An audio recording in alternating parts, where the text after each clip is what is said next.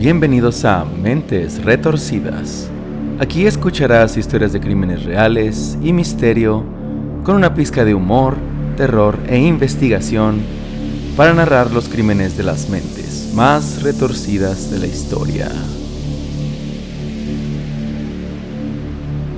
Comenzamos. Bueno, pues muy buenas noches. Bienvenidos una vez más a Mentes Retorcidas. Esta noche de martes en la que estamos grabando el día de hoy. Quiero darle la eh, calurosa bienvenida a nuestros coanfitriones y empiezo saludando a Memo. Memo, ¿cómo estás? Bienvenido. Muchas gracias, Edson. Estoy como, como el cinturón del jefe Gorgory a punto de reventar ya no puedo más con la, lo picado que me dejaste del episodio pasado. Continúan las, las sorpresas, Memo, con tus presentaciones. Eso me gusta. Eso me gusta. Eso fue improvisado, ya no, creo, ¿verdad? Ya, demasiada tensión tengo. En no, bueno, pero necesito saber cómo acaba esto. Sí, lo bueno es que con estos, eh, con esas introducciones se rompe la tensión un poquito. Bueno, pues bienvenido, Memo. Bienvenido y vamos a dar la bienvenida también a Eric. ¿Qué onda, Eric? ¿Cómo andas? Buenas noches, bienvenido. ¿Qué onda, Edson? Buenas noches. ¿Qué onda, Memo? Este, pues aquí andamos listos para continuar con la historia, a ver qué, qué nos traes entre manos. Ahora sí, en una noche frillita de, de diciembre y pues estamos esperando a ver con qué sorpresas nos vas a traer.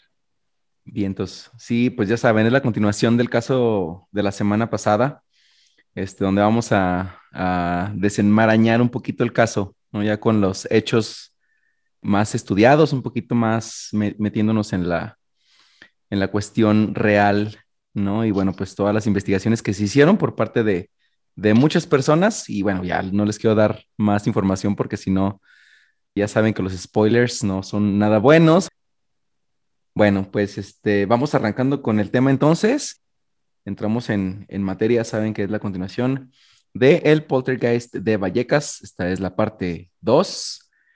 Y vámonos entonces. Durante el episodio anterior les conté los acontecimientos sucedidos a la familia Gutiérrez Lázaro. Acontecimientos que marcaron un preámbulo en la historia del oscuro y siniestro en el país vasco. Los hechos ocurridos en la calle Luis Marín, número 8, han sido considerados como verídicos por miembros de la comunidad de Vallecas, e incluso la policía se vio profundamente involucrada en los extraños acontecimientos. Y por si fuera poco, todo esto ha sido confirmado por el comandante José Pedro Negri, principal responsable del Departamento de la Policía Nacional al momento que ocurrieron los impactantes sucesos paranormales. Ya han pasado 29 años desde que Fátima Gutiérrez Lázaro fuera poseída por un ente maldito, quien la llevaría a su muerte para después perturbar a la familia durante algunos años más, hasta que, al parecer, ambos encontrarían una comunión para lograr vivir en paz. Llámale por su nombre, Edson. Es Espumosín, acuérdate. Espumosín. Espumosín. cierto, cierto. Estaba yo muy concentrado en el Para entrar en materia. Espumosín. Espumosín, jolines. De nuevo nos encontramos.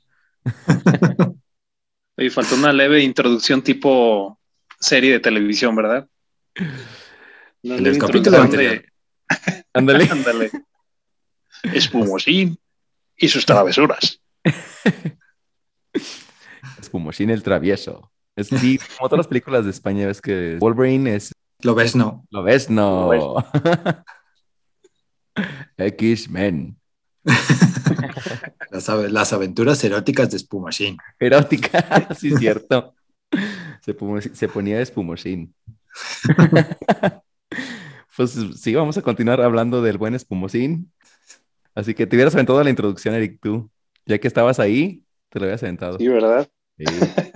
Pero bueno, ahorita si, si, si se te ocurre alguna interesante, te la avientas. No hay ningún problema. Venga. Órale, ves. Bueno, 29 años estaría congelado este caso. 29 años hasta que la verdad alcanzó al diablo y le cerró el changarro. Señores, encomienden sus almas al demonio de su devoción, porque hoy desenmascararemos al poltergeist de Vallecas. Chan, chan, chan. Así como, como la tropa de Scooby-Doo lo vamos a desenmascarar. Al final del episodio le vamos a quitar la máscara. Así, Bueno. todo este tiempo Espumoshin fue. Y no, no digas, no digas. Bueno, no sabes todavía, ¿no? No, todavía no sé. Exacto. No, ni yo. No, bueno. No, pues- no spoileres, ¿eh? Si no, nos desquitamos No. con Spider-Man. Ándale. Ah, no te creas. no, no, no, no, no, esto va. Yo no voy a decir nada, yo no voy a decir nada. De hecho, Ah, quiero no que se sorprendan. A ver. Pero bueno, eh, durante el programa español, El Centinela del Misterio, su anfitrión, Carlos Bustos, junto con el forense y presidente de la Asociación de Criminología de España, Carlos Cuadrado, se analizó el famosísimo caso Vallecas y salieron a la luz situaciones que estuvieron guardadas por más de un cuarto de siglo, al parecer por intereses económicos y sociales que suponían un beneficio para algunos miembros de la familia Gutiérrez Lázaro. Durante las investigaciones que estuvieron siendo llevadas a cabo, los resultados de las mismas conseguirían conclusiones que fueron difíciles de aceptar. No porque fueran conclusiones que negaran la inteligencia de la mente humana o que llevaran consigo una negativa hacia la lógica y razón, sino que los resultados le quitaron la magia y lo espectacular que la gente se aferraba a creer con las uñas de las manos y al parecer también con las de los pies. No se podrá negar que el caso Vallecas fue un caso importante, sino todo lo contrario. Fue un caso tan excepcional e inusual que cobraría la vida de una inocente chica de 16 años en el hospital Guillermo Marañón por un supuesto ataque de epilepsia y que sería dictaminada por los forenses como una muerte súbita causada por un paro cardíaco. Sin embargo, las investigaciones que durante los últimos años han salido a la luz con una fuerza increíble narran que fue lo que sucedió en el 25 de septiembre del 2018. Y estas investigaciones surgieron a raíz de que apareciera en la pantalla grande una película basada en el caso llamada Verónica, que ustedes ya vieron y que yo todavía no he visto. Pues hasta que salió la película, como que se reactivó y empezaron a salir las cosas nuevas que estaban ocultas. Exactamente, como que se congeló un rato el caso y sale la película de Verónica, entonces pues vuelve a llamar la atención, eh, empiezan a investigarlo de nuevo y empiezan a encontrar un montón de, de cosas que bueno, ya escucharán un poquito más adelante, pero, pero sí, a partir de la película, de, de que se lanza al- en los cines la película de Verónica, ah, empieza a tomar notoriedad, perdón, el, el caso de nuevo.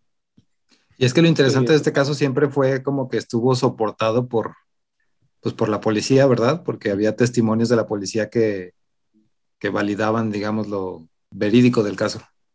Sí, exacto.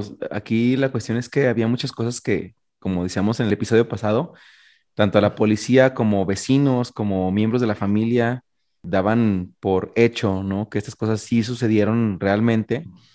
Y entonces al tener también el tema del- de la parte médica, que no resolvía exactamente la cuestión que tenía Estefanía, pues como que ahí jugó un poquito en, a favor del escepticismo, de la magia, ¿no? Más bien, la gente pues se fue con esta versión de la posesión. A partir de, de todas estas inconsistencias en el caso, pues obviamente toma credibilidad más la parte mágica.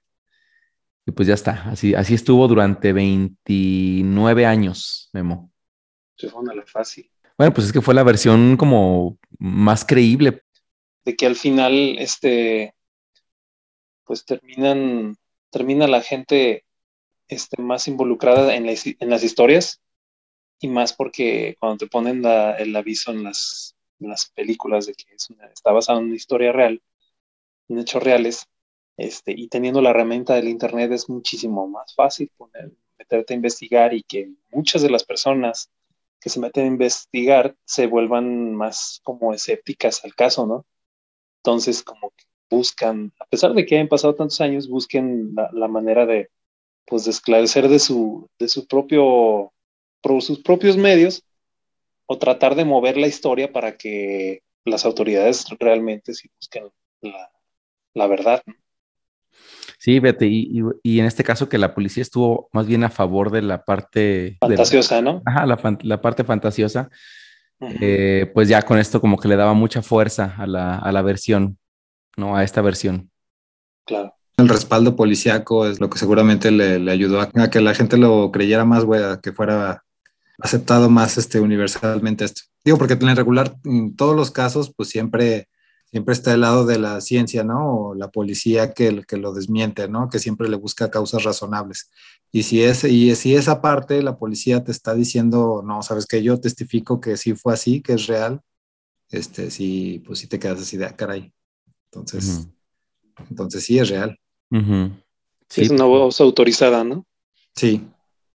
Exacto. Sí, no, pues ya le da mucha fuerza. Bueno, pues la película despertaría el interés de muchos investigadores, quienes se dieron a la tarea de encontrar y difundir toda la información referente al caso, sin importar si esta era verídica o no. De ahí que surgen varias fuentes que relatan los acontecimientos desde una perspectiva más real y en algunos otros casos apoyados de factos científicos.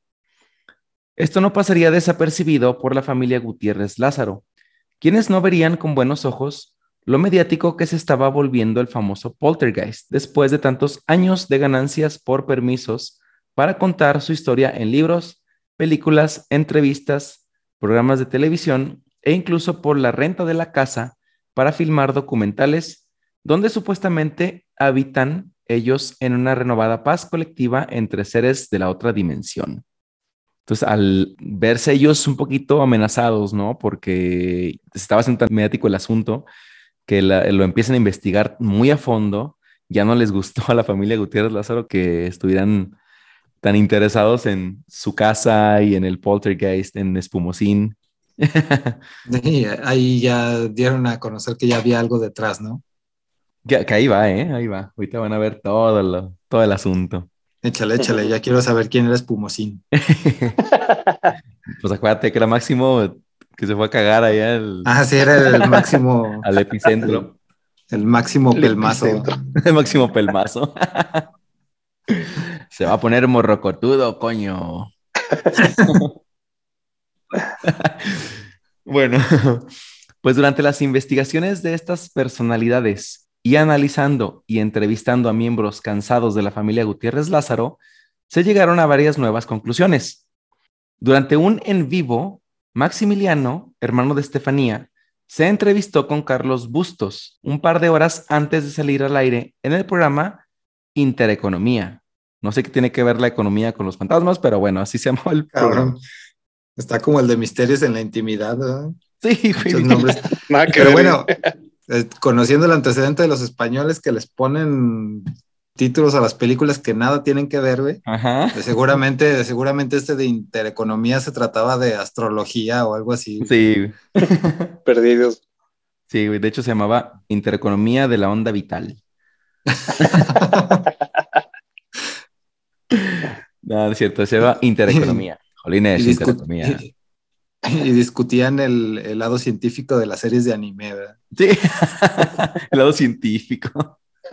Pinches temas bien mezclados, güey. Sí. A ver, a ver, ¿qué tonta es la posibilidad de, hacer la onda vital en la vida real? qué tonta. ¿Qué es eso de la aguja dinámica? Investiguémoslo. ¿Qué es eso? ¿Habéis escuchado acerca de la aguja dinámica, Jolines? Investiguemos más a fondo. bueno, pues ya, ya estando en ese programa, Carlos menciona que había charlado con él por alrededor de 70 minutos, en donde Maximiliano comenta lo que en teoría pasó en la casa durante la posesión y después la actividad paranormal por parte del supuesto poltergeist. Entonces, ¿qué sucedió en la teoría? Vamos a recordar un poquito, hacer un recap rapidito de lo que sucedió, ¿no? Digo, para quienes no quieran escuchar el episodio pasado, ahí les va. Ahí va, ahora sí, en el capítulo anterior. Estefanía juega a la Ouija en la escuela en donde una de sus hermanas es testigo. Acuérdense que todo esto es, es mencionado por Maximiliano, el hermano de Estefanía. Entonces, eh, una, de, una, de, sus hermanas es testigo de eh, estos acontecimientos, cuando Estefanía se pone a jugar con sus amigas. Acuérdense que en la versión del capítulo anterior, que fue la versión de lo que se supone que sucedió, versión de la familia, no estaba su hermana jugando, sino que eran solamente sus con sus amigas. Ajá. Exactamente. Bueno, supuestamente en la sesión se habla de dos temas y se hacen preguntas relacionadas a la invocación de su abuelo. Ese es uno de los temas, de su abuelo. ¿Sale? El abuelo de Estefanía, quien había muerto hacía no mucho tiempo y que además no habría, o perdón, no había reconciliado viejas rencillas con la familia y en especial con Concepción, madre de Estefanía, y de quien más tarde se diría que se vengaría de su propia hija. Entonces, esto es lo que comenta Maximiliano. Ahora ya se acuerdan que eh, habían jugado y bueno, pues esto del abuelo no se menciona en ningún momento, pues ahora resulta que uno de los temas de los cuales se preguntó en la sesión de la Ouija era el tema del abuelo porque había terminado mal y había muerto, digamos, con problemas con su hija, Concepción. De hecho, me acuerdo que ahí en algún punto había un mensaje que decía cuidado con el abuelo, ¿no? Exactamente. algo así. Cierto. Exactamente. Ahí un poquito más adelante vamos a mencionar ese tema, pero bien, sí. Ok. Bueno, pues este, el segundo tema era saber qué le sucedía a Estefanía, ya que en ese momento la chica no sabía de su condición de epilepsia. Entonces aquí, el supuesto novio muerto en un accidente de motocicleta sale de la ecuación completamente y ya no figura dentro de la sesión de Estefanía con sus amigas. ¿Se acuerdan que en la, versión anterior también el tema principal era saber si, si el supuesto novio estaba bien en el otro mundo, ¿no? Bueno, pues acá ya no. Ya sale ese de, digamos, sale eso de, de la Van a descartar. Se descarta y ahora el tema son, eh, los dos temas es el abuelo y luego la condición de Estefanía, porque ya sabía que tenía ataques, pero no sabía de su condición de, epiléptica, ¿no? Quería saber qué onda, qué le pasaba. Es una nueva versión. Bueno, pues a partir de esta sesión se desatarían ciertos eventos importantes en la historia. El vaso que se usaba como puntero se rompe y sale una especie de humo que es inhalado por Estefanía. Enseguida, Estefanía comenzaría a presentar xenoglosia, que es la habilidad de hablar en lenguas que ella no conoce. Comienza a levitar y salta de la cama como si fuera Spider-Man. Todo esto será contado por su hermana en el programa de Iker Jiménez. Cuarto milenio, coño, tío. Cuarto milenio. Vamos en el segundo, güey, ese voy a adelantó el cuarto, pero bueno. Sí, ¿cuál es el de Jaime Maussan? Era el tercero, ¿eh? Tercer milenio. Estamos igual de pendejos. Entonces ya... Son las gemas, güey. Tercer, tercer milenio y cuarto milenio, güey. Las dos gemas. bueno, pues uh, los hechos paranormales no terminarían hasta el 18 de julio, fecha en que Estefanía moriría de una muerte sospechosa, entre comillas, ¿no? Y que además los doctores, junto con la familia, dirían que en efecto estaba poseída decíamos hace ratito que apoyado también por la versión eh, médica que no pudo darle un tratamiento, vamos a decirlo así, eh, que funcionara, pues también ellos apoyan esta versión de que pues sí estaba poseída, ¿no? Entonces, pues ya, digamos, la ciencia, la parte de la ley, ¿no? El gobierno más, más la familia, pues ya termina por cerrar la versión mágica y pues ya la gente pues, lo cree ya ciegamente. No hubo, no hubo cómo refutarles la versión. Bueno, pues luego el forense, Carlos Cuadrado, eh, quien tiene en su poder los reportes de la autopsia oficial, comentaría que los resultados son completamente diferentes a los que popularmente se cuentan, y esto aparece apenas en el año 2018. Él menciona que se jugó inteligentemente con las interpretaciones de las personas, porque una muerte sospechosa es aquella que ocurre cuando una persona relativamente sana muere sin tener algún tipo de patología que haya sido detectada con anterioridad. Por ejemplo, un chico de 15 años que sufre un ataque al corazón repentino y muere en la calle, ¿no? Va caminando, le da un ataque y, muere. En ese caso, esto sería interpretado como una muerte sospechosa y súbita, lo mismo que le pasó a Estefanía. Pero esto no sale de ningún parámetro de lo todavía normal, o sea, todavía esto, digamos, hay casos en los que pues esto sucede, y no se, digamos, no se tiene ningún antecedente. Ningún antecedente. Primero exactamente, primero no hay ningún antecedente. Y además, pues no se puede tomar como si fuera un acto o un suceso paranormal, o sea, el hecho de que suceda la muerte así. ¿no? Y de hecho Sí. con esto se podría decir que la muerte de Estefanía fue dictaminada como muerte súbita con trastorno epiléptico, que en términos médicos se denomina como un SUDEP, así se le llama, bueno, con las siglas en inglés, SUDEP, que es padecida por uno de cada 150 personas que tienen trastornos epilépticos.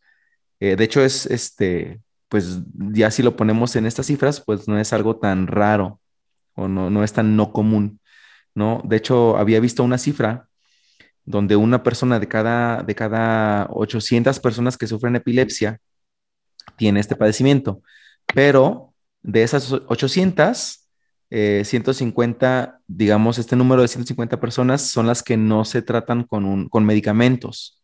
Entonces, si no tienes un tratamiento con medicamentos, pues es más fácil que pueda suceder una muerte, una SUDEP, ¿no? Que es la, la muerte súbita este, con trastorno epiléptico. Sí. Entonces, sí, es, Ok. no es tan raro. Sí, digo, la- nada más que la gente, pues obviamente no tiene conocimiento de estas cifras y hasta que lo investigas te das cuenta que, pues sí, realmente, pues no, no sale de lo, pues de lo común. Pero bueno, pues teniendo este diagnóstico, se anularía inmediatamente cualquier posibilidad de que Estefanía estuviera poseída o sufriera de algún ataque paranormal.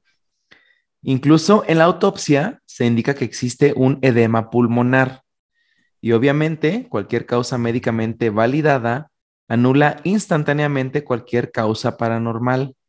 Y en el caso de Estefanía Gutiérrez Lázaro, la necropsia no deja lugar a la duda de las causas de su muerte. Entonces, una vez que se tiene una, un resultado médico que sí da como resultado una posible muerte, ya inmediatamente se anula cualquier posibilidad de cuestión De este, posesión paranormal. Sí, eso es obvio, ¿no? En el certificado médico, ¿eh? causa Sí. de muerte, no fue posesión demoníaca. Exactamente. Pero entonces esta, esta, esto ya se había determinado desde cuando murió. O sea, no Sí. fue una nueva investigación, sino que sí estaba esta causa ya desde... Pero no lo ventilaron. Exactamente. Exactamente. O sea, aquí la, la cuestión o lo curioso es que la parte médica al principio no quiso dar o no, no sé si no pudieron dar esta información así O no les permitieron. o no se los permitieron, ¿no? No sé si, si primero entonces sale, por ejemplo, la, la versión de la policía, Mm. donde pues mencionan que pues, todo lo que vieron en la casa y luego al ver esto o estas cuestiones en la parte médica, incluso no sé si en el, en el año que sucede todo esto con Estefanía, ya tenían información de estos ataques, ¿no? Probablemente ni siquiera lo conocían y, entonces pues al no tener eh, información al respecto, pues resulta que, que apoyan la versión mágica. Entonces, pues no sé, a lo mejor pueden ser varias cosas, ¿no? Y la espuma, coño, ¿de dónde venía la espuma? El espumín, jolines, pues es parte de las de los. Te de dejaron mal espumosín. ¿De los qué? Es parte de los ataques epilépticos. Este Ah, es, es una cuestión, digamos, también relativamente normal, ¿no? Si sufres de una de un ataque epiléptico prolongado, es normal que las personas empiecen a, a lanzar espuma Sí, por la sí, boca. sí. Pero entonces no era espuma a nivel industrial de media hora de estar aventando espuma No. por la boca. No, se cancelan las fiestas del 8 segundos. güey. Demonios. Ven. ¡Ocho segundos! ¡Ya no hay Estefanía! Por lo, por lo consiguiente, ya no hay fiesta de espuma. Por lo consiguiente. Sí te salió igual, güey. Ay, güey, pues sí, efectivamente. Entonces, bueno, ya vas, este, vamos descubriendo un poquito Sí, qué pasó en realidad, ¿no? Entonces, ya esta parte, ya tenemos la parte médica. Ah, qué aburrido. Bueno, entonces, Bueno. qué aburrido. Sí, hombre, pero bueno, pues a veces la gente quiere creer un poquito más en la otra versión por la cuestión que, como decíamos el periodo, el periodo pasado, el, ¿cómo se llama? El episodio pasado, como que sí nos gusta un poquito más creer en lo, en lo mágico, ¿no? Te- tenemos Sí, esa ilusión sí. de que ese tipo de cosas Darle un suceden. poquito de emoción a esta vida. Sí, hombre, Esa, il- esa ilusión de que nos posea un demonio. ándale. ¿Cómo me gustaría que me poseyera un demonio? Por más que, por más que juego a la Ouija. No sale, hombre. Ni modo. Bueno, pues Bueno, entonces así sería su, como lo que se, se- ¿Diagnóstico? se di- es, eh, gracias. Así sería dictaminado su diagnóstico, edema pulmonar y muerte súbita por epilepsia. Esa es la razón médica, ¿sale? Se le edema pulmonar llena algunos vasos eh, del pulmón de agua ya no la dejan respirar y se cierra. Bueno, pues otro problema estaría en que todo lo que dijo su hermana, Marianela, ¿se acuerdan de Marianela? Marianela. Sí, la Marinela. Ajá, pues ella también. Todo lo que dijo ella, que fue una versión también como muy, muy creída, sería contradicho por su propio hermano, ¿quién diría que todo era mentira? Y vamos a ver qué onda con el hermano. Eh, Maximiliano y, y este Ricardo, que eran los dos hermanos, comentarían que el resultado de la necropsia que se le practicó a Estefanía, en donde los doctores diagnostican la causa de la muerte como una SUDEP, ¿no? Es totalmente verídico. Incluso Sol Blanco Soler, quien es miembro de la Sociedad Española de Parapsicología y del grupo EPTA para la investigación de los fenómenos paranormales, y quien pasaría días dentro de la casa de la familia Gutiérrez Lázaro para estudiar los supuestos fenómenos, estaría de acuerdo que la supuesta posesión sería una farsa de la familia para obtener algunas pesetas, jolines. Querían pesetas. Mal, maldito dinero. Sí, los corrompió, los corrompieron las pesetas. Quedaron corrotos. Quedaron corro, corro, corro- Corrotos, corrotados. corrugados. ¿no? corrugados. corrugados. Sí, quedaron corruptos. Pues sí, entonces querían dinero a estos también. Bueno, pues entonces ya la familia, lo- los hermanos eh, apoyan la versión de la de los doctores, ¿no? Si fue una SUDEP, es totalmente verídico. Esto pasó. Ya está, bueno. Pues esta, esta persona Sol, como les digo, es miembro de la de la Sociedad Española de Parapsicología y además este, de la EPTA, que estudia fenómenos paranormales. Bueno, pues tanto ella, Sol, como Fernando Jiménez del Oso, ¿se acuerdan que lo, lo comentábamos también a él el, el periodo, en el periodo, otra vez sigo yo, en el episodio pasado, pinche que traigo yo con los periodos, güey. Eh, tanto ella como Fernando Jiménez del Oso, uno de los parapsicólogos más importantes de España, y además Germán de Argumosa, otro parapsicólogo de mucho renombre, estudiarían el caso a profundidad y tirarían por la borda todos los argumentos que dio la familia el 14 de octubre de 1992. Incluso al finalizar sus estudios dentro del edificio, sentaron a la familia en la sala y fíjense lo que pasó. Esto se me hizo bien cagado. Bueno, los sentaron en la sala para decirles que en la casa no pasaba absolutamente nada. Y cito, les dijeron, aquí no ocurre nada, tíos, ningún Jolines. fenómeno paranormal. No lo contéis, no lo ideéis, no lo habléis entre vosotros y procurar olvidadle. Eso les dijeron, güey. Y les dieron una cachetada a cada quien. Tortazo Carajo, serio, jolines. Tortazo serio. Un Tortazo tortazo, serio. no fue una cachetada. Un tortazo serio.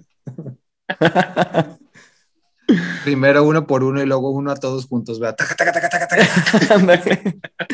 Se quitó la chancla y así. a todos. Me lo imaginé así como señora rega- regañando a los niños, ¿verdad? Con la chancla y dándoles, aquí no pasa nada, jolines. Aquí no. Como pasar la chancla por un barandala.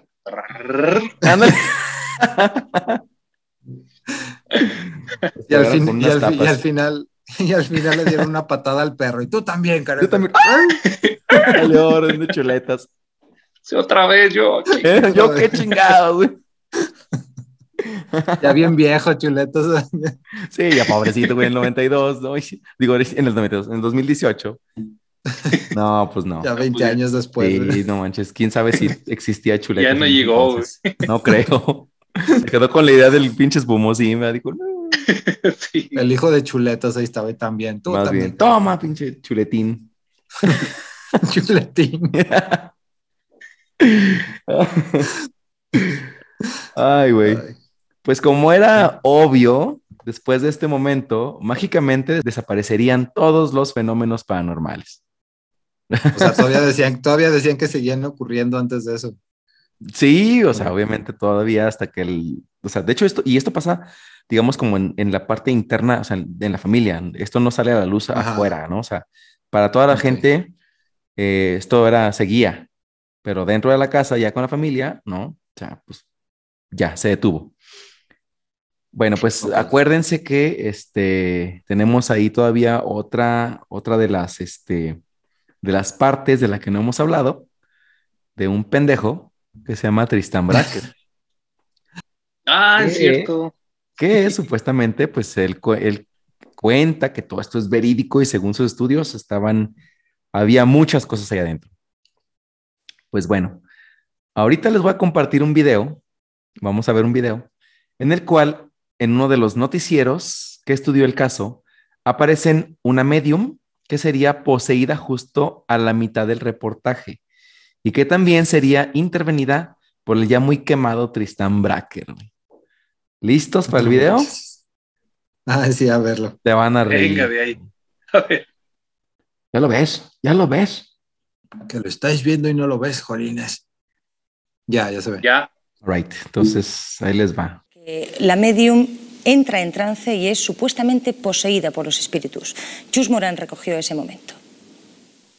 En casa de la familia Gutiérrez se viene manifestando la presencia de espíritus desde que el abuelo murió y expresó como último deseo hacer la vida imposible a la familia desde el más allá. El abuelo había mantenido discrepancias con Concepción, su hija, por motivos económicos.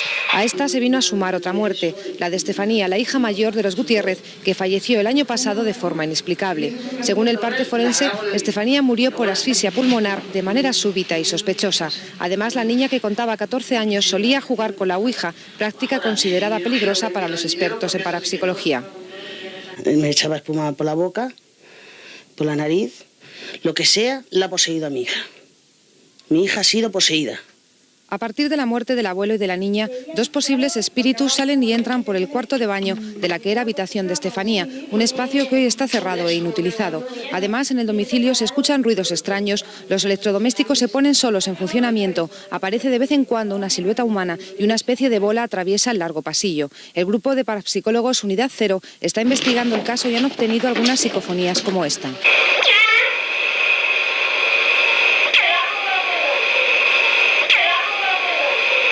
Opino que hay dos energías, una de la chica, que al fin y al cabo pues la veo buena, pacífica, y otra energía pues que supuestamente podría ser del abuelo, que la veo bastante negativa, bastante insultante y bastante amenazadora.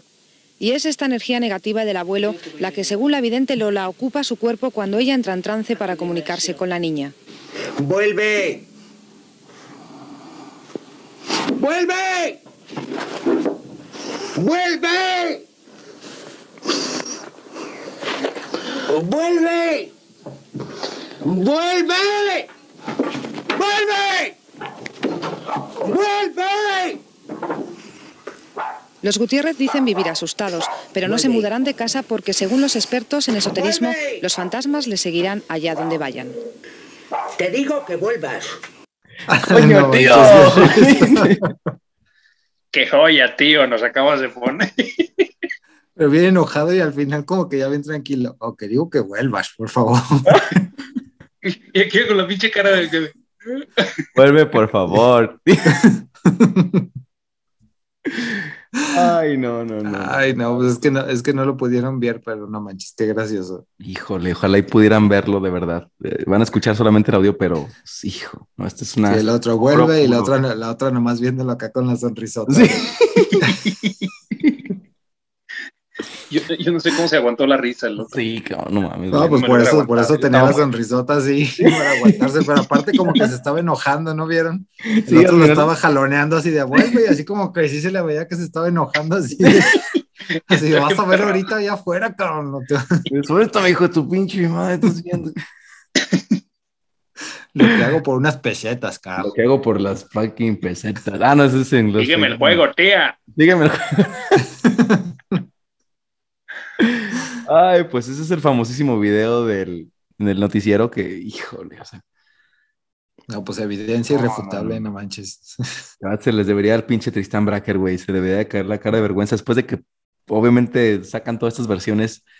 en ahorita dices, no, güey, o sea, ¿dónde quedas, no? Pero bueno.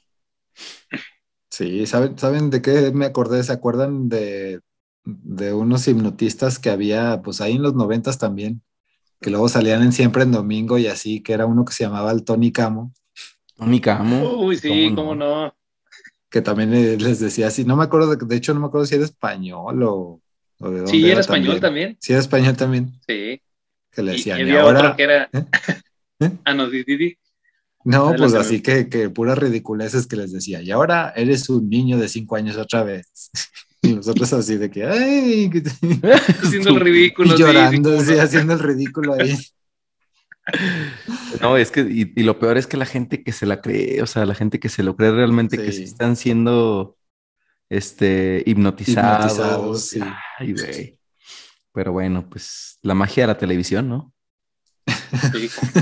Incluso ahorita que le comentaba a Memo, que perdón que te interrumpí, es, era que había, había otro también, no sé si se acuerdan, este, no, no recuerdo bien el nombre, pero tenía, este, le, le decían que era el Steven Seagal, güey, que también tenía su, acá su colita, güey. pero era, era otro hipnotista también, pero salió después del Tony Camo y también lo sacaba Televisa, suena. o sea, el güey, yo creo que el Tony Camo ya salió de la nómina y entró este otro, güey. Luego, a ver si lo investigo el nombre, pero sí, decían que era el Steven Seagal, así. Pero igual, así tenía la colita y, todo. Me suena, pero no me acuerdo. No, no te acuerdas. No. O sea, yo creo que estaría interesante ahí investigarlos, pero bueno, pues ya, nos quedamos con Tristan Bracker. Ay, güey, qué idiota, pero bueno. De verdad, ojalá y la gente que nos escucha puedan ver el video. Está, el, está en YouTube ahí la, la- el noticiero. Híjole, se van a reír mucho, mucho, mucho. Pero bueno, pues es oro puro el video. en el video, de hecho, que en este video que acabamos de ver, la supuesta medium está en ese momento siendo poseída por el abuelo de la familia, supuestamente, ¿no? Y se le ve a Tristan Bracker expulsando al espíritu. Según los hermanos, de hecho, si, si se acuerdan que no sé si vieron ahí la supuesta psicofonía que captan, donde dice, donde se escucha esto del cuidado con el abuelo. Sí. Bueno, pues ahorita vamos, les voy a explicar un poquito qué onda con esta psi- psicofonía. Para que también se rían un poquito. A ver, dale. Según los hermanos de Estefanía, Maximiliano y Ricardo, dirían que todo esto fue fingido por los dos y que además, o sea, por, por la, esta medium y por Tristan Barker, y que además las psicofonías fueron grabadas anteriormente y después presentadas en el programa como reales. Entonces, ¿quién se puso a gra- grabar ahí? Cuidado con el abuelo, Jolines, cuidado con el abuelo. Ya tenían su material guardadito, ¿verdad? Sí, güey, chale. Ya nos dijeron, di algo lo que se te ocurra, pues que cuidado con el abuelo. Cuidado con el abuelo. Anda enojado el tío. Que no es tío, era el abuelo. No, pero así Ese es. tío es el abuelo. Pero así les decimos, ¿verdad? Ay, güey. Pues al- el día de hoy, eh, fingir una situación de este tipo con una persona que ha sufrido una muerte en investigación se le considera un crimen penado por la ley en España. Esto quiere decir que si el famosísimo Tristán Bracker hubiera fingido como ese día, pero el día de hoy, seguramente estaría encerrado en la cárcel. ¿no? Jolines, pues que se lo hagan retroactivo y lo metan a la cárcel. Pues mira, la verdad es que no sé si ya, si todavía es viva, no sé. Habría que investigar si todavía vive el Tristán Bracker. Pero pues bueno, ya se ve Ya bastante estaba grande. grandezón en esos tiempos, ¿no? Sí, quién se sabe veía grande. tendría, fíjate, pero sí se ve grande. Pues sí, no, y aparte ya no aplica, ya, ya es ridículo, güey. Sí, güey, aquí. Yo creo Sí, que no, ya. su castigo fue quedar como estúpido, güey. O sea, después de que Es lo que te iba a decir, güey. Ya quedó exhibido como, Sí. como pendejo. Sí. No manches. Bueno, pues y por si todo esto fuera poco, Maximiliano y Ricardo comentarían de una vez por todas en una entrevista con el periodista de El Mundo, David Cuevas, quien, dicho sea de paso, haría una magistral entrevista en la que le sacó todita la sopa a los hermanos, que fue Concepción quien inventaría todo lo que la familia Gutiérrez Lázaro sufriría, entre comillas, con el supuesto poltergeist. O sea, la mamá de Estefanía fue la que inventó todo. Todo, todo, todo. Maldita sea. No, nada más iba a decir que se inventó espumosín. Se inventó es- a espumosín, jolín. Me ha Es roto el su- Su corazón. mejor invento, güey. Sí, su mejor invento. Pero sabes lo que sí es real en este caso, lo que sí realmente cabe destacar y que de hecho tú lo mencionaste, Memo, el caso pasado, A ver, que no me acuerdo. es que el pinche Máximo realmente era un cero a la izquierda, güey. Aquí lo importante fue Concepción, aquí realmente fue la que hizo todo. güey. Sí, la neta. Sí, el, el- Ay, güey. el máximo pelmazo, sí. El aplicó. máximo pelmazo. Ni salen las entrevistas ni nada, ¿verdad? No. Ni nada. Cierto, güey. Yo que hasta amenazaron. Por eso, por eso, por eso decían que se veía una figura así humana, de repente recorrer el Era él. pasillo, pues era, el- era él, güey. Toda- Y esa toda figura humana que. Pues es mi papá. Ay, güey. Ahí, ahí se ve un ¿Quién es- bulto humano. ¿Quién es ese señor que van ahí caminando? Es mi papá. Cuidado, cuidado, es el fantasma otra vez. Y el papá, oh, ya soy yo. Eh, ya, Miren, paz, habla, está hablando. habla, está hablando el fantasma. Una psicofonía. Grábenlo. Que soy yo, háganme caso. Ay, Y cuando estaba en el, cuando estaba en el baño, ¿ah? así de que ya, yo ya, ya empezaba a oler y, y esta concepción, ya se siente la maldad. Viene- Que huele más bien. Si huele en el infierno. Se está abriendo. la al puerta. baño. Y el pinche es el máximo ahí. Espérate. se está abriendo la puerta del infierno ahí en el baño. Se está abriendo el epicentro de la actividad paranormal. Coño, tío. Que, que de haber dicho, ah, con que no exista, pues ahí les va el olorín. El olor. Como, como decías tú, está, bro- está brotando la lava ahí del excusado. ¿verdad? Sí, el material magmático ahí. El Está material brotando la lava. Así de, vean, se está abriendo el portal al infierno, ahí está. Él duchando el agua con la cubeta. Ay, güey. Bueno, pues ahora, ¿recuerdan cuando la policía se involucró en los acontecimientos? Vamos a aclarar este punto. Sí. All right. Bueno, pues la misma Concepción le dijo a sus hijos, y cito, cuando llegue la policía, tú, Ricardo, te escondes. Tomas una piedra y la lanzas con mucha fuerza hacia la terraza. No Esto para que sonara el famoso ruido que ya comentamos en el episodio anterior y que la policía sentaría en el informe oficial ese día. Escuchamos un ruido que estábamos, cuando llega la policía, que se escucha un pinche, ¡pah! un madrazo ahí atrás y que tú, ¡ah, chica, qué pasó! Eso, eso Era el, eso era niño tirando la pedrada. Fue Ricardo, güey, aventando una piedra. O sea que Concepción sí le invirtió a su producción, ¿verdad? Sí, güey, pues imagínate, o sea, sí le redituó después de 30 años. Sí. Está bien. Pues, bueno, pues, perdón, me ibas a decir algo. No, digo, sí, me imagino hasta que de la misma película han de haber recibido algo de, de dinero. Vamos a ver eso ahorita. Entonces, Ah, híjole, todas se vienen cosas bastante interesantes.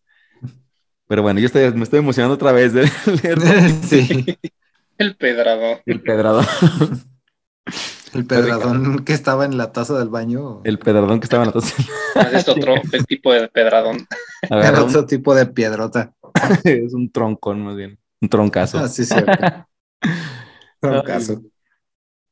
Bueno, pues también comentaron que cuando la policía salió a la terraza a ver qué había sucedido, Ricardo aprovechó para tirar, y este es su nombre, así le llaman en España, potitos. Potitos es el Gerber, la comida para bebé. Los Ah, ok. potitos, los potitos. Popotitos, popotitos. Se llaman potitos. Bueno, pues fue y tiró eh, la comida esta, ¿no? Los potitos. Eh, lo tiró sobre el piso para simular la supuesta baba que fue encontrada por la policía cuando regresaron de la terraza. No manches. Van y regresan y luego ven esto del tirado y luego la policía escribió en el reporte, y cito, aparecieron babas de la nada. Hijos de la- Bien pinches idiotas, güey, los polis también. güey, ¿no? Como que se estaban sugestionando, no sé, pero se fueron por, no sé, no buscaron la explicación más lógica. Pues es que como ya sabían que iba a un lugar encantado, ¿no? un lugar poseído, pues Ajá. esperaban que sucediera todo esto, güey. Ya estaban, yo creo que predispuestos, ¿no? Exactamente, esa es la palabra que te iba a decir. Y también qué maestra del engaño esta concepción. Sí, güey. Maestra hasta del engaño. Pues Te digo que 29 tiene todos años. ¿Cómo? 29 años. 29 años de mentira. No manches. Está cañón. Lo que ha de haber estado difícil va a ser- ha de haber sido lo de los crucifijos, ¿verdad? Ahorita en cuanto se volteen ustedes rápido los cambian todos, ¿verdad? todos los mueven. Sí, güey. Oye, ¿y la foto quemada. Ahí va, ahí vamos, ahí vamos. Venga, tía. Ahí vamos, Eric, Jolines, Eric. Jolines, Eric. Con más ansias. Vamos a, a continuar con esto. Bueno, pues para sumarle una hostia más a todos estos descarados acontecimientos, Una hostia más en la que me una cago. hostia más en la que me cago, jolines. El hermano pequeño Ricardo diría que sufrían de violencia por parte de su madre a diario, cuando ellos no seguían el guion de los acontecimientos paranormales que debían simular. Muy seguramente, las mentiras crecieron tanto que tanto la madre como los hermanos y hermanas de la familia poco a poco se irían creyendo todas las mentiras que su madre los obligaba a seguir. Eh, como dicen, ¿no? Este, tanto mientes sobre una cosa que se vuelve verdad. Sí, se vuelve verdad. Entonces, Entonces, el, el madrazo que recibió este Ricardo acá cuando estaban que comiendo que le cayó de la nada fue la mamá, ¿verdad? De Concepción, así que le aventó un, un frasco de toma carajo. y dices que fue el fantasma. sí. bueno, ahora, O sea, yo para tirar sin ver, ¿verdad? sí. Así para atrás, güey. Ándale. De la espalda. Chavazazo. ¿Qué? ¿Qué? ¿Qué pasó? ¿Qué? O sea, el espíritu, chocarrero.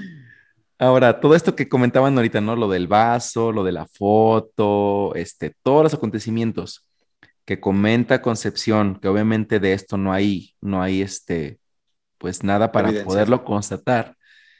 Pues, o sea, obviamente es invento de Concepción. O sea, esto del vaso, pues obviamente no hay una foto, no hay un video, pero Concepción lo dice y le dice a Ricardo, tú di que te dieron un vasazo. Obviamente no pasó, pero Ricardo lo, lo pues lo menciona y lo empieza a decir tanto que se vuelve realidad para él. Lo asegura. Lo de la foto, Concepción la quemó, la vuelve a meter al, al cuadro, al marco, perdón. eh, pues obviamente no, no hay rastro de, de quemaduras en el marco, ni en el, ni en el cristal protector, ni obviamente en los objetos que estaban alrededor, porque esto sucede posteriormente. Y entonces eh, llama a ella como a la, pues no sé si a los noticieros, para que vayan a ver y checan que el cuadro está tirado. Ella dice, no lo he movido, no lo he tocado y sigue el cuadro ahí, levántenlo porque a mí me da miedo. Pues lo levantan, ven la, la foto quemada y, oh, pues, no, Oye, o sea, pero qué, qué tamaño de ignorantes las personas que van a revisar eso. O sea, güey, es que, el- güey, la, creyeron a ciegas. la fe mueve montañas, acuérdate, güey. es como, es, es, es lo que decíamos, güey, o sea, es cuando ves a la Virgen en un pedazo de, de, De pan. quemado, güey, pues es que es la fe, o sea, la gente quiere ver eso y pues lo ve porque cree en eso, ¿no? Sí, Entonces, eh, sí, sí, sí. ven acá la, la foto quemada y quieren creer que, pues sí, es el espíritu del abuelito o de la misma Concepción, digo, de, eh, perdón, de la misma Estefanía que está ahí eh, haciéndose presente, ¿no? Y que se quiere vengar de Concepción, tío, pinche Concepción. pues sí, güey, o sea, Sí, o sea, ya me imagino cuando levantaron la foto, o sea, nadie fue para decirle, para voltear, para voltearla a ver y decir, Jolín, es Concepción, que tú has hecho esto, no te hagas pendeja. la jerga bien española, bien mexicana, güey. Con el Concepción, no te hagas pendeja. Tú lo habéis hecho. y más bien, y más bien, sí, más bien todos se lo creyeron. Es, pues sí, güey. O sea, y, ya, ya iba tan, digamos, la gente estaba tan metida en el caso y tan creyente de que esto era real que pues todo lo que le pusieras mm, ya ni siquiera preguntaban. O sea, era, era totalmente el abuelito, ¿no? Del fantasma. el Sí, sí, sí. poltergeist. Oye, en México, Ya. si nos creímos lo del chupacabras, güey, que no Sí, se pueden claro. creer eso, güey. Imagínate, güey. No, es que de verdad, o sea, ¿cómo puedes mover tantas cosas con una, de verdad, con algo, o sea, que, que hagas creer a la gente? Sí, Chale. exactamente. Es el poder, se empiecen a creer. poder bien cañón de la mente. Sí. Sí. Muy bien. Pues bueno, ¿por qué Concepción hizo todo esto? Ahora sí vamos a entrar dentro de la mente de la, de la señora, Pues por las cochinas pesetas, ¿no? por las pesetas. Pues bueno, al parecer, Memo y Eric, el motivo de todo este teatro no era el dinero. Concepción cobró por toda la actuación la ridícula cantidad de 15 mil pesetas por una entrevista en San Sebastián, a la que asistió a hablar del tema, siendo que el transporte que la llevaría y que al terminar la regresaría a casa, cobraba 12 mil pesetas. Le quedan 3 mil, o sea, para un refresco. Entonces, raro, ¿no? Sí. Entonces, todo sugiere que Concepción quería únicamente protagonismo y fama, lo que puede sugerir un posible padecimiento de narcisismo. Y que estos padecimientos puede ser, ¿no? No, no estoy asegurando nada, pero es una- también una conclusión mía, que a lo mejor uno de estos padecimientos que tuviera eh, Concepción se lo haya heredado a Estefanía y por eso sufrieras todas las, todo el tema de las convulsiones. Digo, es una su- suposición Pues mía, es una teoría, mío. Un supositorio. Es un supositorio nada más. Quién sabe, raro, ¿no? Sí. Pero bueno, Pero que no, que, no- que no en algún momento ellos también como que habían desmentido al Tristán este que les quería, este, que le rentaran un coche y todo.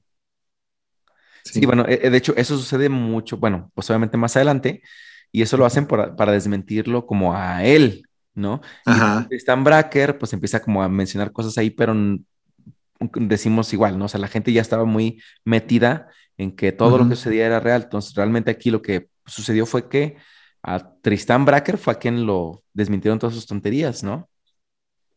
Ok, no a la sí, pero ellos, ajá, sí. A lo mejor hasta les da un poquito más de credibilidad, así como que sabes que todavía con todo esto que estoy atravesando y este cuate se quiere aprovechar de mí. Sí, exactamente, porque Sí, este cabrón también era, un- era una pinche sanguijuela, güey.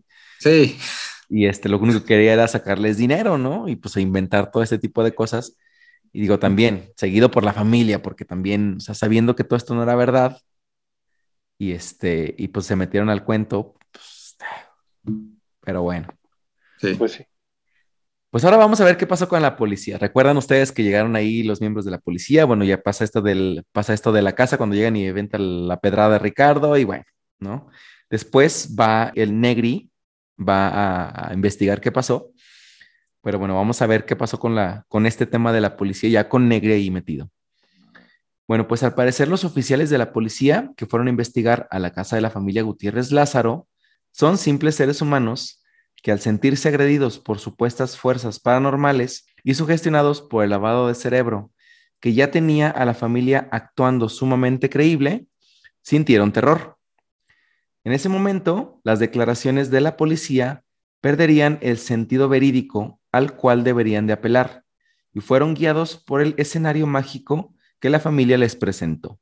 Que sí, o sea, pues la mente te juega trucos sucios. Este, estaba pensando, estaba haciendo como que una analogía en mi mente de cuando te metes una casa del terror, ¿no? O sea, que pues ya sabes que todo es actuado, sabes que son actores y todo, pero de todos modos así como que sí te causa pues miedo, impresión y todo. Ahora sí entras con la conciencia de que te vas a encontrar ahí algo real y pasan cosas que así de repente no te puedes explicar, no sabes que estás siendo engañado, pues sí, sí, sí le Sí, echas más leña al fuego de la creencia. Ya entras predispuesto, ¿no? A, a que ya sabes que algo te va a pasar. Como dices tú, eh, hiciste bien eh, la comparación con las, la casa del terror de que tú sabes que sabes a lo que vas. Entonces aquí pasó lo mismo con la policía. Entonces cualquier cosa que les presentaran, este, ellos lo iban a tener que, que aceptar, ¿no? Para, pues digamos, dar parte del informe y no verse como tontos en ese momento. Yo creo. Que, es- que se la comieron todita, coño. Jolines, que te la habéis comido toda. Es, tío. Sí, sí, sí. O sea, realmente yo, imagínate cómo tan- también se han de haber sentido los policías después de que descubren que es una farsa, güey. Estos güeyes bien cagados del susto. Sí, cuatro, güey. ca- cuatro güeyes se fueron, dijeron, cámara, güey, vámonos. Sí, los, los que, se, los que se salieron, Ay, güey. los que fueron por cigarros. güey. Sí. Así como no. Los que se les olvidó la pistola. Dijo, no, vámonos. Llegaron a sus casas a platicarles a sus esposas, güey. Oh, todo bien culero ahí adentro, vámonos. No, sí estaba feo. Sí, estaba bien. El mexicano en España. No, María. No, sí estuvo allá adentro. María. Qué bueno que te veniste. ¿Qué pasó, Joaquín? Me traías con ascuas. Joaquín. Te dije que estaba bien peligroso este trabajo. Ya te había dicho, pero ahí andas, no quieres estudiar. Vente, vente, tú métete a rezar tres padres nuestros. Deja- déjate paso el huevo y la gallina por encima Ándale. para sacarte el mal de ojo. No, pinche dolor, güey. Le vas a pasar el huevo por la gallina. El huevo y la gallina.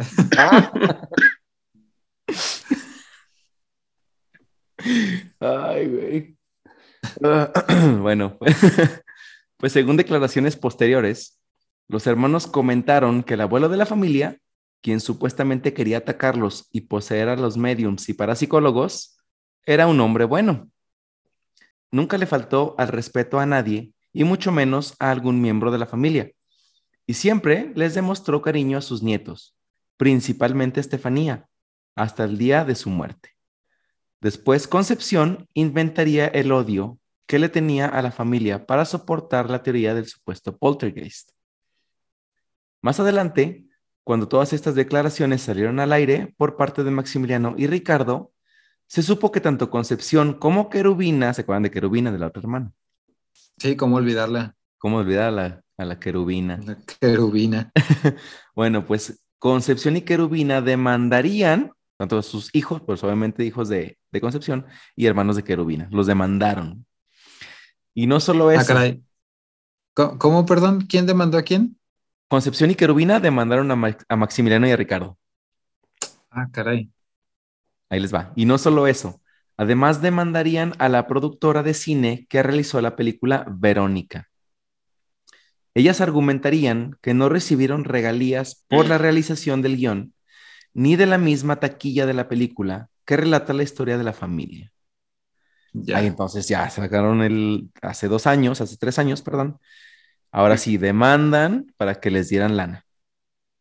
Sí, para aprovecharse. Pero pues no manches, se los Sí, con qué cara, güey. Sí, obviamente viendo todo el ruido que estaba haciendo, dijeron, ahora sí, pues aprovechamos y pues venga a nosotros tu reino. ¿No? Pero no manches, Bueno. Sí. Perdón, bueno, ¿y el máximo qué? A la izquierda. Ni, sus luces, él seguía ahí en el baño. sigue en el baño. Oye, por lo menos ¿sabe? figura alguna fotografía de Máximo. Ah, eh, sí, bueno, pues en las entrevistas es- ahí aparece Máximo. Bueno, Máximo murió después, un poquito después de Sí. que Ah. pasó todo esto, Máximo murió, pero, pero sí, bueno, Pero sí, sí hay evidencia de que hay evidencia existió. de que existió. Existió en el baño, eso sí sabemos. Dejó evidencia en el baño. Dejó evidencias en el baño. Le llamaron evidencias. Bueno, pues la productora de, que hizo la película de Verónica se defendería diciendo en un comunicado oficial que la película narra solamente en un 5 o 10% los hechos que le suceden a Estefanía, pero que en realidad es una recopilación y una mezcla de varios casos distintos. O sea, realmente la película sí está basada en el caso de Estefanía, pero no, obviamente no al 100%, ¿no? Se inventan pues muchas cosas que suceden ahí. y, este- y esto en un medio, en un comunicado oficial, eh, lo, lo dicen para que obviamente la demanda no proceda. Solamente en un 5 y 10% es, está basado en lo de Estefanía. Bueno, pues no podemos olvidar a la otra hermana de Estefanía, Marianela, quien también Marianela, sí. aprovecharía. Marianela, Jolines, también mi rebanada del pastel. Bueno, pues quiero mi gancito, Marianela. que quiero mi ganchito, Marianela.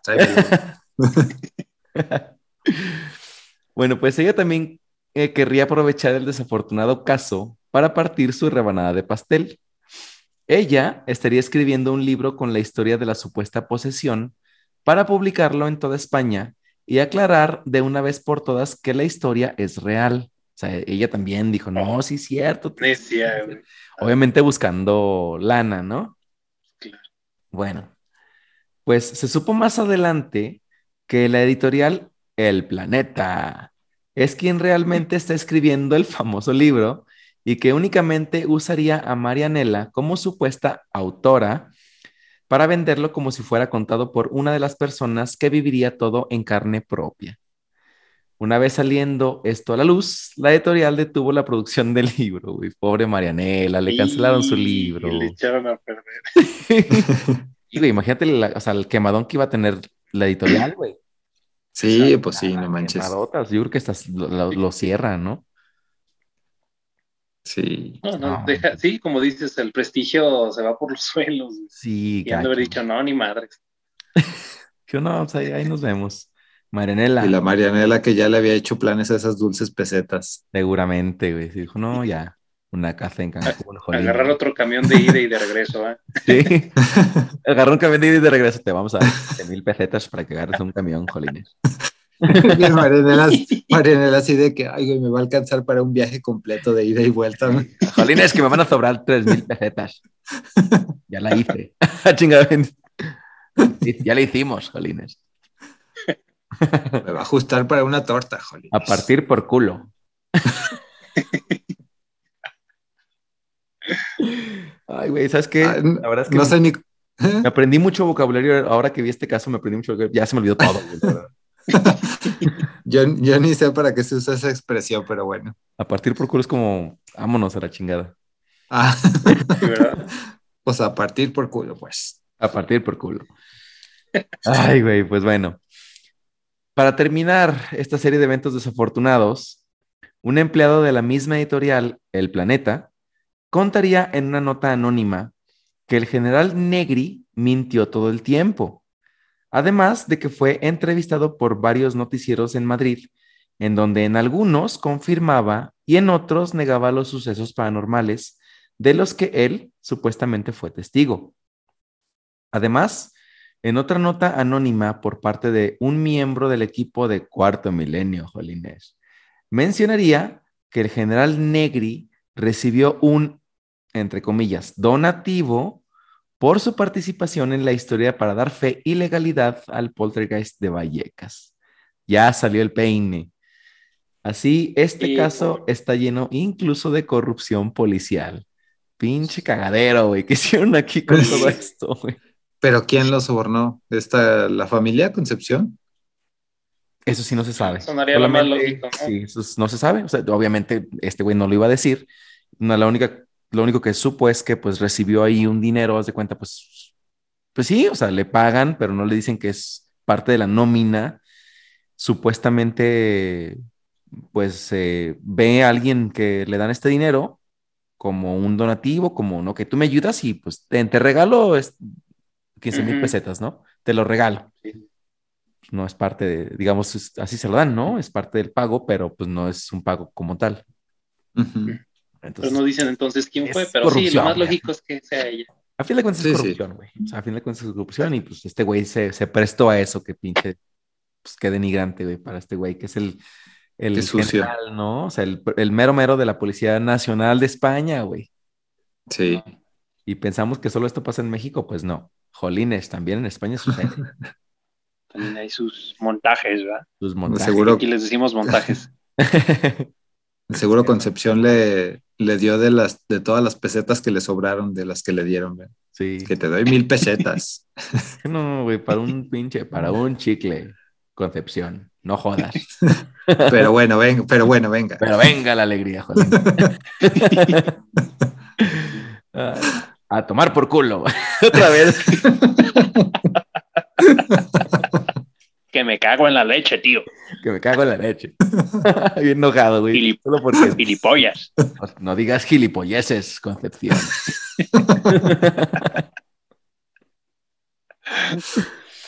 Ay, güey, pues está muy bueno este caso. La verdad está muy bueno, ¿eh? Sí. Sí, claro. Pero bueno, pues el caso del poltergeist de Vallecas está tan lleno de información que es uno de los casos más peculiares conocidos hasta el día de hoy. Testigos que dicen haber presenciado los supuestos fenómenos paranormales y luego Maximiliano y Ricardo, quienes desmienten todo lo sucedido, sin olvidar a Concepción, Querubina y Marianela buscando llenarse los bolsillos con la desafortunada muerte de su hermana. Sin embargo, mucha gente no deja de creer que todo esto es real y así seguramente seguirá siendo este uno de los casos de posesión más interesantes que podamos narrar en nuestro podcast. Señores, muchas gracias.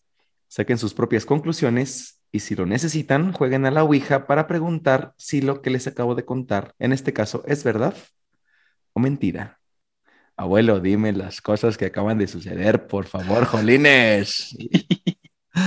Di No, por en- qué, dime abuelito. Sí, ¿por qué, Jolines? Dime, abuelito. Así es, Memo. Pues, ¿cómo ven el caso Vallecas? No, pues terminó siendo un, un, un vil fraude Un que se hizo fraude. una, sí, se hizo una bola de nieve, güey, cada vez más. Sí. No, bueno, pues es- creo que se veía venir, ¿no?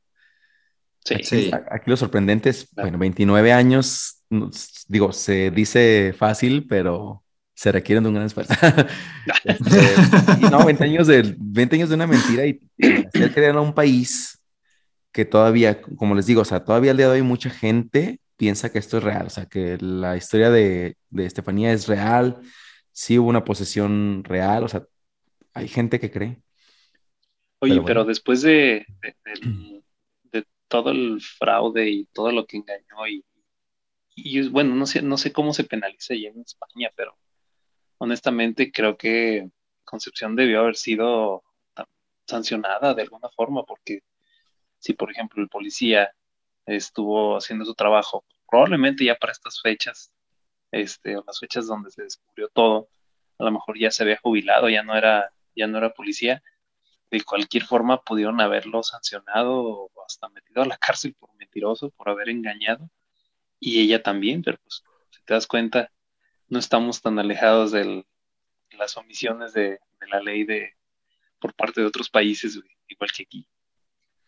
Sí, fíjate que mm, al día de hoy, o sea, esto que les platico, muchas de estas cosas aparecen desde el 2018, 2019, 2020, pero aún al día de hoy continúan investigando, o sea, se siguen las investigaciones, este, eh, hay muchas personas que siguen todavía muy metidas en, en este caso para, para sacar, o sea, y desmentir todo, pero como les digo, yo creo que por más información que puedan sacar, que pueda desmentir, va a haber siempre la gente que va a creer, o sea, siempre, yo creo que eso no lo podemos, ni lo, ni lo van a poder quitar nadie, ¿no? Sí, pues eligen creer ya en lo fantástico y ya contra cuando quieres creer, pues ya no hay evidencia que te pueda sacar de, de, pues, de tu creencia. Sí, que hubo mucha gente que obviamente pues le quitaron el, el pensamiento y dijeron, ah, no manches, o sea, pues, ¿cómo, o sea, ¿cómo pasó todo esto, no? O sea, ¿cómo nos la fuimos a creer tantos años, no? Digo, ¿Cómo nos la comimos? ¿Cómo nos la comimos ¿cómo nos la completa? comimos toda, ¿Cómo nos la cara, tío? Sí. Entonces, sí, Sí. o sea, no había tanta información como lo hay ahora y tanto acceso a la información tam- tam- tampoco, ¿no? Entonces, obviamente en ese momento Sí. lo que te dijeran en la tele, lo que te dijeran en el periódico, pues era, era la ley, era lo que tenías que creer, Sí, no había forma Sí, de sí, que sí. tú lo investigaras, ¿no? sí, así es. Lo único bueno de todo esto es que nos dejó el, al buen despumosín que siempre vivirá en nuestros corazones. Exactamente. Sí, hombre, yo voy a extrañar el material magmático, las puertas al infierno en el baño, este, el- la psicofonía del, del cuidado con el abuelo y el famosísimo espumosín. Espumosín. Y el pobre perrito pateado. Sí, a chuletas. ahí. Netas. Pobrecito. es un buen caso, ¿eh? tenía. Sí, ya sé. pero es, es un buen caso, bastante interesante. Igual, Sí, les repito, hay muchísima información. La verdad es que yo creo que, digo, nos quedamos cortos, pero les comenté como a rasgos muy generales, siendo tra- tratando de ser como muy puntual en, en los, en las cosas importantes. Este, y pues ya, ¿no? O sea, dejando el caso, creo que muy claro de lo que en realidad sucedió con tanto con Estefanía como con todo lo demás, ¿no? Sí, pues es que sabes que desde el, desde el punto en el que ya tienes un, una causa de muerte certificada de Estefanía médica, pues ya, todo, todo lo demás se- todo. Se, viene abajo, sí. O sea, Sí, ahí ya no hay, ya no hay este forma, ¿no? Ya no hay, no le puedes dar pie a la, a la imaginación, a la magia y a lo fe- fantástico para que Sobrenatural, pase sí. algo así. Sí, no, pues ya. Y Sí. como lo decíamos, ¿no? O sea, sí, de hecho, esa es, es una, es la ley, ¿no? O sea, si hay una razón médica por la cual una persona muere, pues se descarta cualquier otra cosa, güey, o sea, cualquier. Ni siquiera entra como, obviamente, pues la parte médica es imposible que, que pueda aceptar una Sí. posesión paranormal, ¿no? O sea, sería como Sí, ir claro. en contra de su, pues sí, de su, Pues de su misma existencia, no sé, sí, sí, sí. Pero sí, obviamente yo, yo siento que también parte de la ética de los doctores es no pendejearse a la gente. güey. No, pendeja, exactamente. la neta. güey. Yo quisiera suponer, ¿verdad? Pues eso es lo que pensamos, güey, pero si en España todos- están todos bien pendejos, pues imagínate, No. se pendejean entre ellos. Y no quieren pendejearse, pero se pendejean. No, aquí también. Ah, sí, aquí eso es de tiro por viaje, Memos. Sí, A la aquí, que vas aquí vas hospital. también a, al- a las consultas ahí del doctor Simi. Y te dicen, no, usted lo que tiene es una posesión demoníaca. Ándale. Ahí le vas a al revés, güey. Le recomiendo 15 genuflexiones diarias. Ándale, güey. Ah, cabrón, usted está muy feo. Se me hace que tiene el diablo adentro. ¿Eh? No, sí, no, pues, sí, señor. Desde que, desde que va entrando, ah, chinga, usted está muy feo. Ah, cabrón. Déjame Así a simple vista, Eh. está madreado usted. ¿eh? Así a Sí, simple oiga, vista. pero, pero, pero yo vengo porque me duele la rodilla. Ándale. Así como a ojo de buen cubero, usted está bien pinche feo. Vaya hacer una limpia, por favor, porque no, no está cabrón. Déjeme, se lo anoto aquí en la receta. Déjame, le pongo aquí un jabón, un estropajo. Y quítese esos pinches tatuajes, porque son del diablo. Oiga, pues si soy cholo. Ay, chinga, nada que ver, Pues que no nada que ver. Pues que no está viendo que soy cholo. Pues Yo ¿qué también soy cholo. Eso ya no se quita. Además, lo que me duele son las rodillas. Además, yo vengo por una uña enterrada que traigo. Ay, güey. Ay, güey. Pues bueno, señores, vámonos a dormir. Vámonos a dormir. Ya terminamos con Venga. el caso en esta segunda parte. Y pues bueno, les agradezco mucho haber estado conmigo una noche más. Espero que les haya gu- gustado, les haya agradado y les haya quitado todas sus dudas del caso Vallecas. Y pues bueno, muchas gracias, señores. Memo, muchas gracias. Eric, muchas gracias. Gracias a ti, Edson. Gracias, Edson. Nos veremos en el siguiente episodio. Y Memo, esperamos también tus sorpresas en esta temporada. Espero que, que logremos escucharte una vez más, porque la verdad es que también el, el episodio de la temporada pasada que tú narraste, bastante, bastante interesante. Bueno, Y bueno, gracias, gracias. eh, Yo también lo espero. Ya, ya prometo que me voy a aplicar para sacarlo. Excelente. Y también, bueno, pues eh, no quiero dejar de mencionar y dar gracias a las personas que han escuchado el podcast eh, en este poquito tiempo que tenemos de vida, porque ya logramos llegar a los 666 plays, de hecho ya los pasamos, pero bueno, por ahí publicamos ya en nuestras redes sociales eh, y agradecer a todas las personas que nos escuchan eh, por parte de los que hacemos esto posible. Muchas gracias y vámonos a dormir. Gracias al señor Oscuro por darnos también esta, pues, esta inspiración por estos temas tan, tan bastante chistosos e interesantes. señor Oscurocín, El señor Oscurocín. todo puro Simba. Bueno, pues buenas noches, cines. vámonos, vámonos pues. Vámonos. Buenas noches. Bye. Cámaras. Bye. Bye.